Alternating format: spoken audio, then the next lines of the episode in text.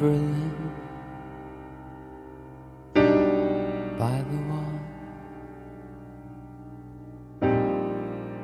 You were five foot ten inches tall. It was very nice. Candlelight and Dubonnaire.